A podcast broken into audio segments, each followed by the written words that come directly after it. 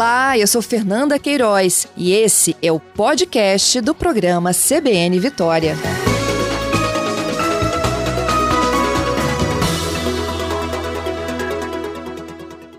Doutor Reinaldo, bom dia.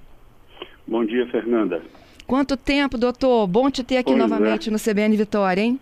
É, isso aí.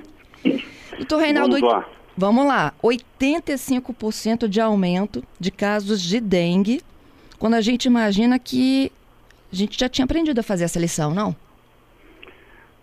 Mais ou menos, Fernanda. Você tem que levar em consideração, primeiro, que o dengue é uma doença que é transmitida por um mosquito. Uhum. É diferente, por exemplo, da, da época do Covid, que é doença de transmissão respiratória. Então, você depende de um vetor que, para que a fêmea, é a fêmea que transmite, né? Ela, para que ela se infecte, ela precisa picar uma pessoa no, nos primeiros quatro, cinco dias de doença, para que ela possa adquirir o vírus que está circulando no sangue. Para daí ela fazer a transmissão para a próxima pessoa. Então essa é uma, é uma transmissão muito mais delicada do ponto de vista de, de insucesso do que vírus respiratório, por exemplo. E as epidemias nossas, primeiro, os primeiros casos que nós tivemos no Espírito Santo foram 27 anos atrás, então, em 95, que eu me lembro, que foi dengue 2 que entrou pelo, pelo Espírito Santo. E de lá nós víamos tendo epidemias sucessivas.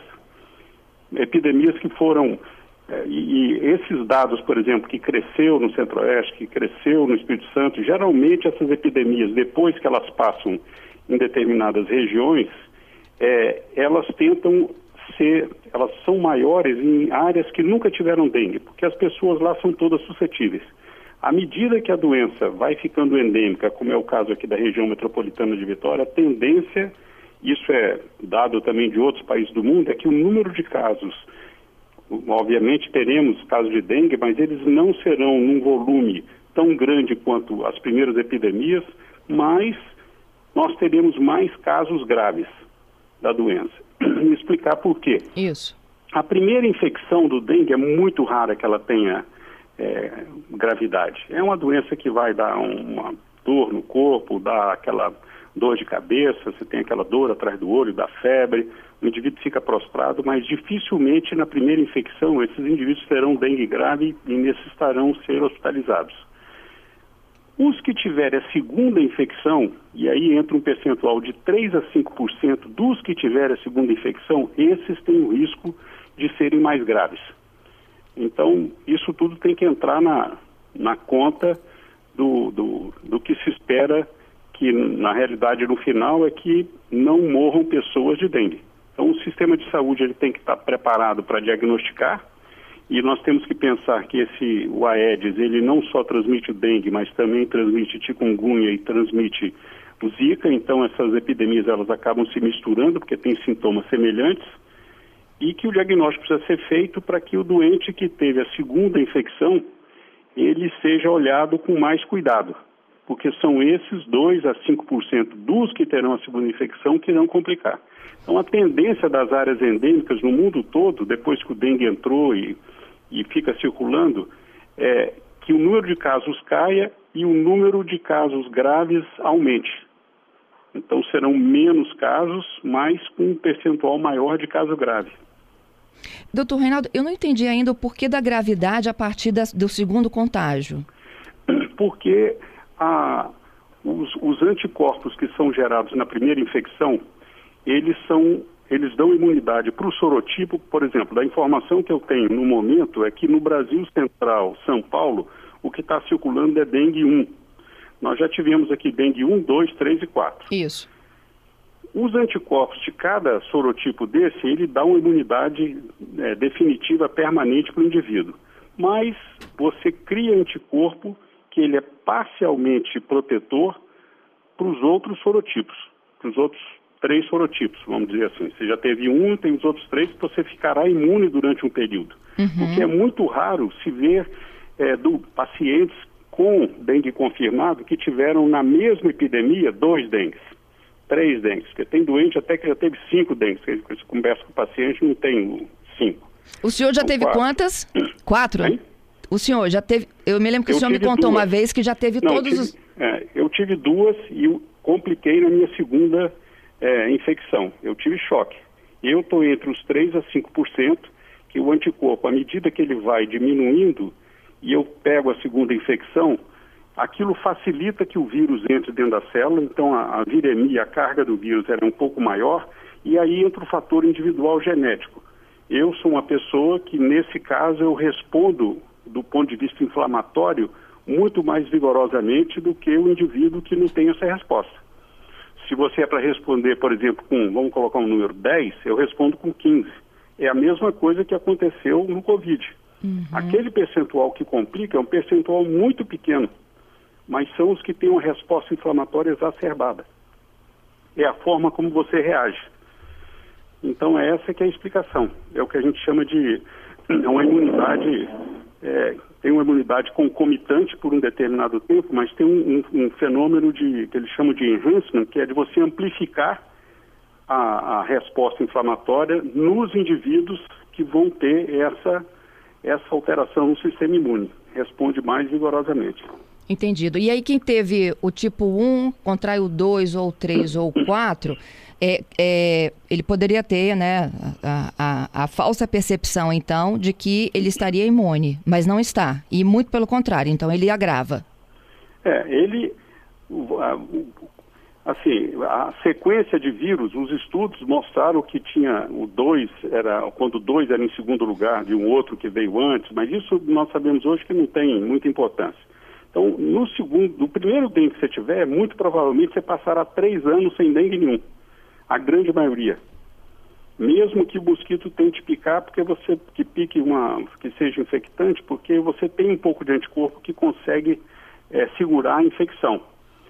Depois disso, o anticorpo, o nível começa a cair e o anticorpo ele funciona como facilitador de entrada do vírus na célula. E isso é que agrava nos indivíduos que vão responder de uma, de uma forma mais vigorosa à resposta inflamatória imune, esses vão ter um risco maior de ter complicação. Então, a primeira infecção é muito raro, na segunda infecção, de todos que tiverem, 3 a 5% podem ter essa, essa complicação. Entendido. E como é que a gente descobre se a gente se contaminou com um, dois, três ou quatro? De, é difícil você ter um, um teste é, o, que, o que vai mais ou menos direcionar é o que estaria circulando. Eu não sei se a Secretaria de Saúde atualmente já fez o isolamento do que está no Espírito Santo, mas muito provavelmente é capaz de ser um que está no Brasil Central.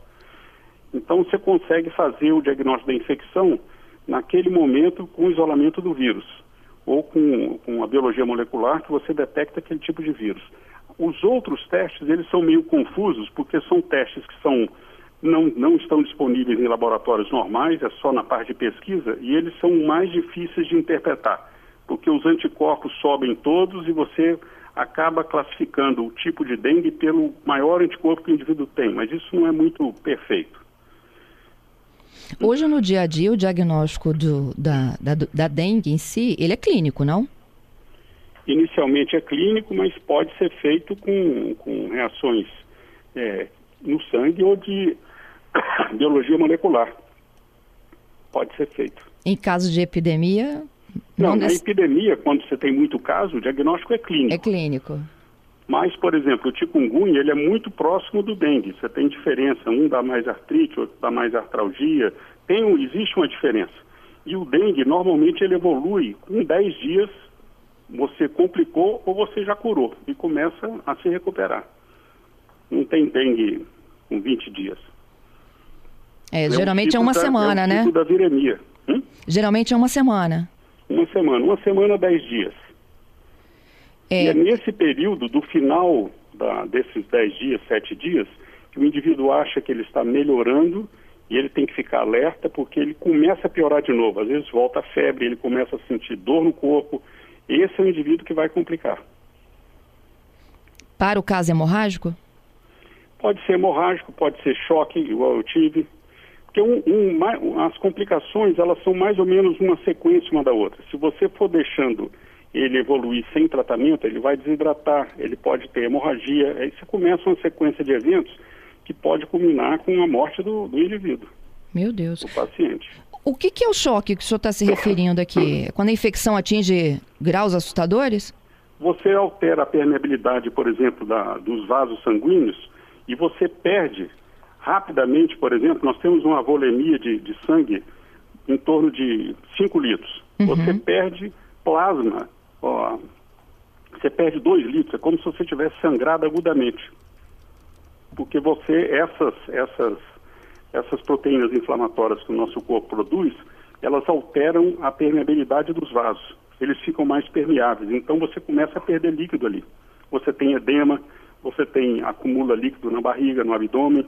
E aí a situação se agrava, né? Eu tenho dados aqui, inclusive, o senhor chamava a atenção, né, para o diagnóstico pode se confundir com Zika ou chikungunya. É, dados da CESA apontam, ó, que nós temos 248 casos de Zika e 983 de chikungunya. É, os dados ainda né, são inferiores ao ano passado, de 2021, e são inferiores também à dengue, mas eles não deixaram de ser notificados. Uhum. Aí eles devem circular. Esses vírus, eles depois que eles entram, eles circulam. O dengue ele tem uma outra característica que é da família dos, do, que ele pertence à família dos flavivírus, que é o vírus da febre amarela também. Existe uma transmissão transovariana no mosquito. O mosquito infectado, quando ele ouve põe, um percentual em torno de 30 a 40% dos mosquitos que nascerão, eles já estão infectados. Isso acelera a epidemia. Então, todo começo de epidemia, você ainda não tem esse pool de, esse reservatório extra que seriam os ovos. Então, à medida que o número de casos vai aumentando, você aumenta a chance da, da, da, próxima geração de mosquitos, 30%, 40% já vai nascer infectado. Meu Deus. Porque ele tem essa capacidade. E a única forma de você combater que nós temos efetivo é você controlar o vetor. De você impedir que a epidemia cresça muito. Porque nós não temos vacinas efetivas, apesar de terem vacinas é, disponíveis no mercado, nós provavelmente teremos que voltar para para a parte básica, para pesquisar mais, para entender que proteína do vírus se liga à célula e que tipo de célula que o, o vírus penetra. Porque uhum. isso no dengue nós não sabemos, para que a gente possa partir, por exemplo, com uma vacina de RNA, que são vacinas mais precisas. Por enquanto, nós estamos fazendo uma vacina ou mais tradicional ou uma vacina que tenha várias proteínas. Geralmente, quando nós fazemos isso, é porque nós não sabemos direito como funciona a infecção. Entendido. É, doutor Reinaldo, o, o dengue só tem em país tropical? Como? O, o, a doença dengue só tem em países tropicais? Em países que tem mosquito, que tem Aedes. E o país que tem Aedes, você precisa de água. E são países que tem que ter um clima mais ameno. Porque no frio você não encontra não encontra mosquito praticamente nenhum, esses países muito frios. Uhum. E quando o senhor fala em controlar o vetor, é aquela limpeza dentro de casa, não acúmulo de água. E Exatamente. o que mais a gente pode fazer? Basicamente é isso, é educar, alertar a população e precisa de, dessa ajuda da população porque é praticamente é impossível o sistema de saúde é, controlar toda a coleção de líquido, por exemplo, após uma chuva. Uhum. Mas também não é assim uma, uma, uma água que se formou num, num, num, canto de um telhado que vai ficar e deu sol e ele, o sol acaba com aquela água, vai evaporar em quatro ou cinco dias. Isso não dá tempo para ter o ciclo do mosquito ali também. São águas que vão perdurar um tempo maior. Então é isso que se tem que ter cuidado com as latinhas, com vaso de planta, com caixa d'água. Isso precisa ser coberto. Fumacê mata mosquito da dengue? Como? O fumacê? Olha, ele tem, ele tem, ele tem atividade. O problema é que aquilo é um aerossol que fica em suspensão e ele não pode ser, por exemplo, quando tem muito vento, a efetividade daquilo é muito pequena. Então, Vitória venta muito. Então, quando estiver ventando, aquilo não funciona. Entendido. Essa medida não funciona. Entendido. Okay. Ele serve para destruir o mosquito que está voando. É o mesmo efeito que você joga o inseticida dentro de casa. Mas aquele Mas que está paradinho é lá eclodindo, esse não mata. É, o que. O que é, e depois existem produtos que se coloca na água para matar a larva. E a outra forma que o, a população pode ajudar é virar as latinhas e não deixar a água para que o mosquito possa encontrar um lugar de procriação. E é o mesmo mosquito que pode levar o dengue, a zika ou a chikungunya? Exatamente. E ele é um Fórmula 1. Ele é um Fórmula 1. Ele dura pouco tempo, não é isso, doutor? Mais ou menos um mês, o ciclo. O ciclo dele? Três a quatro semanas, é. Aham. Uhum. E, e quando ele pica, ele zero, morre, não é isso? Depois morre.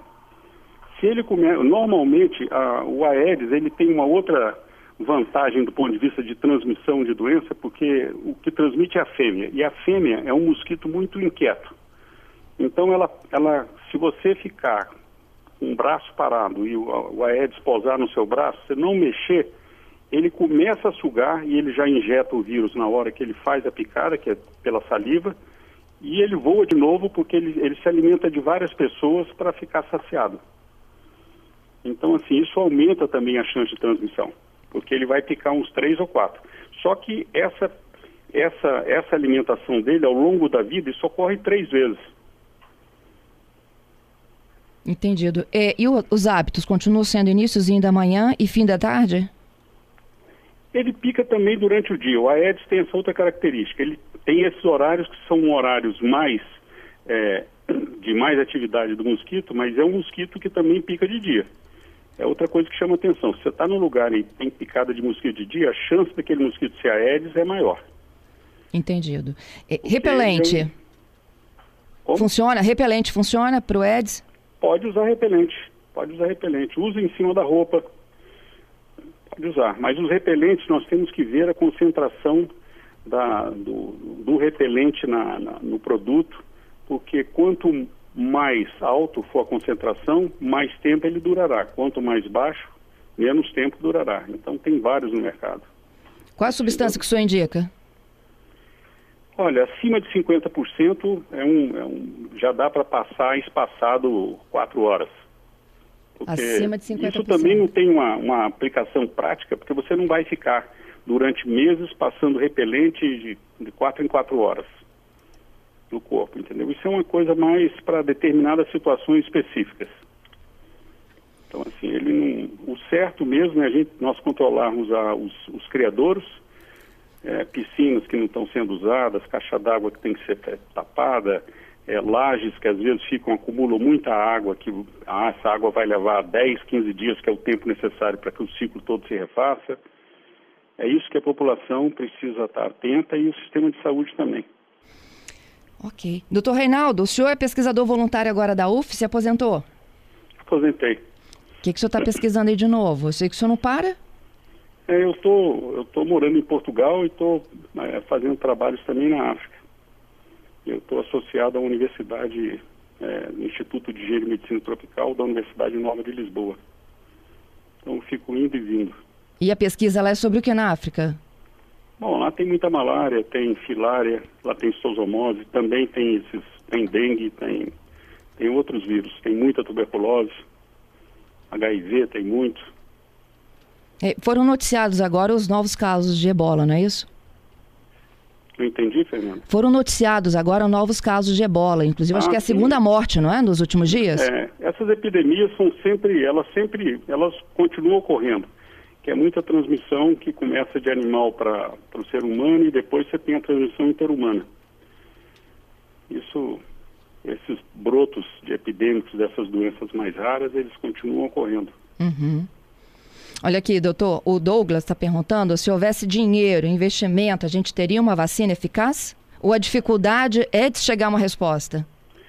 Nós estamos num momento de, de, de, de da ciência, nós, nós aceleramos toda, toda a pandemia, por exemplo, o HIV nós demos um salto muito grande, o Covid demos um salto, mas a ciência ela está indo muito rápida.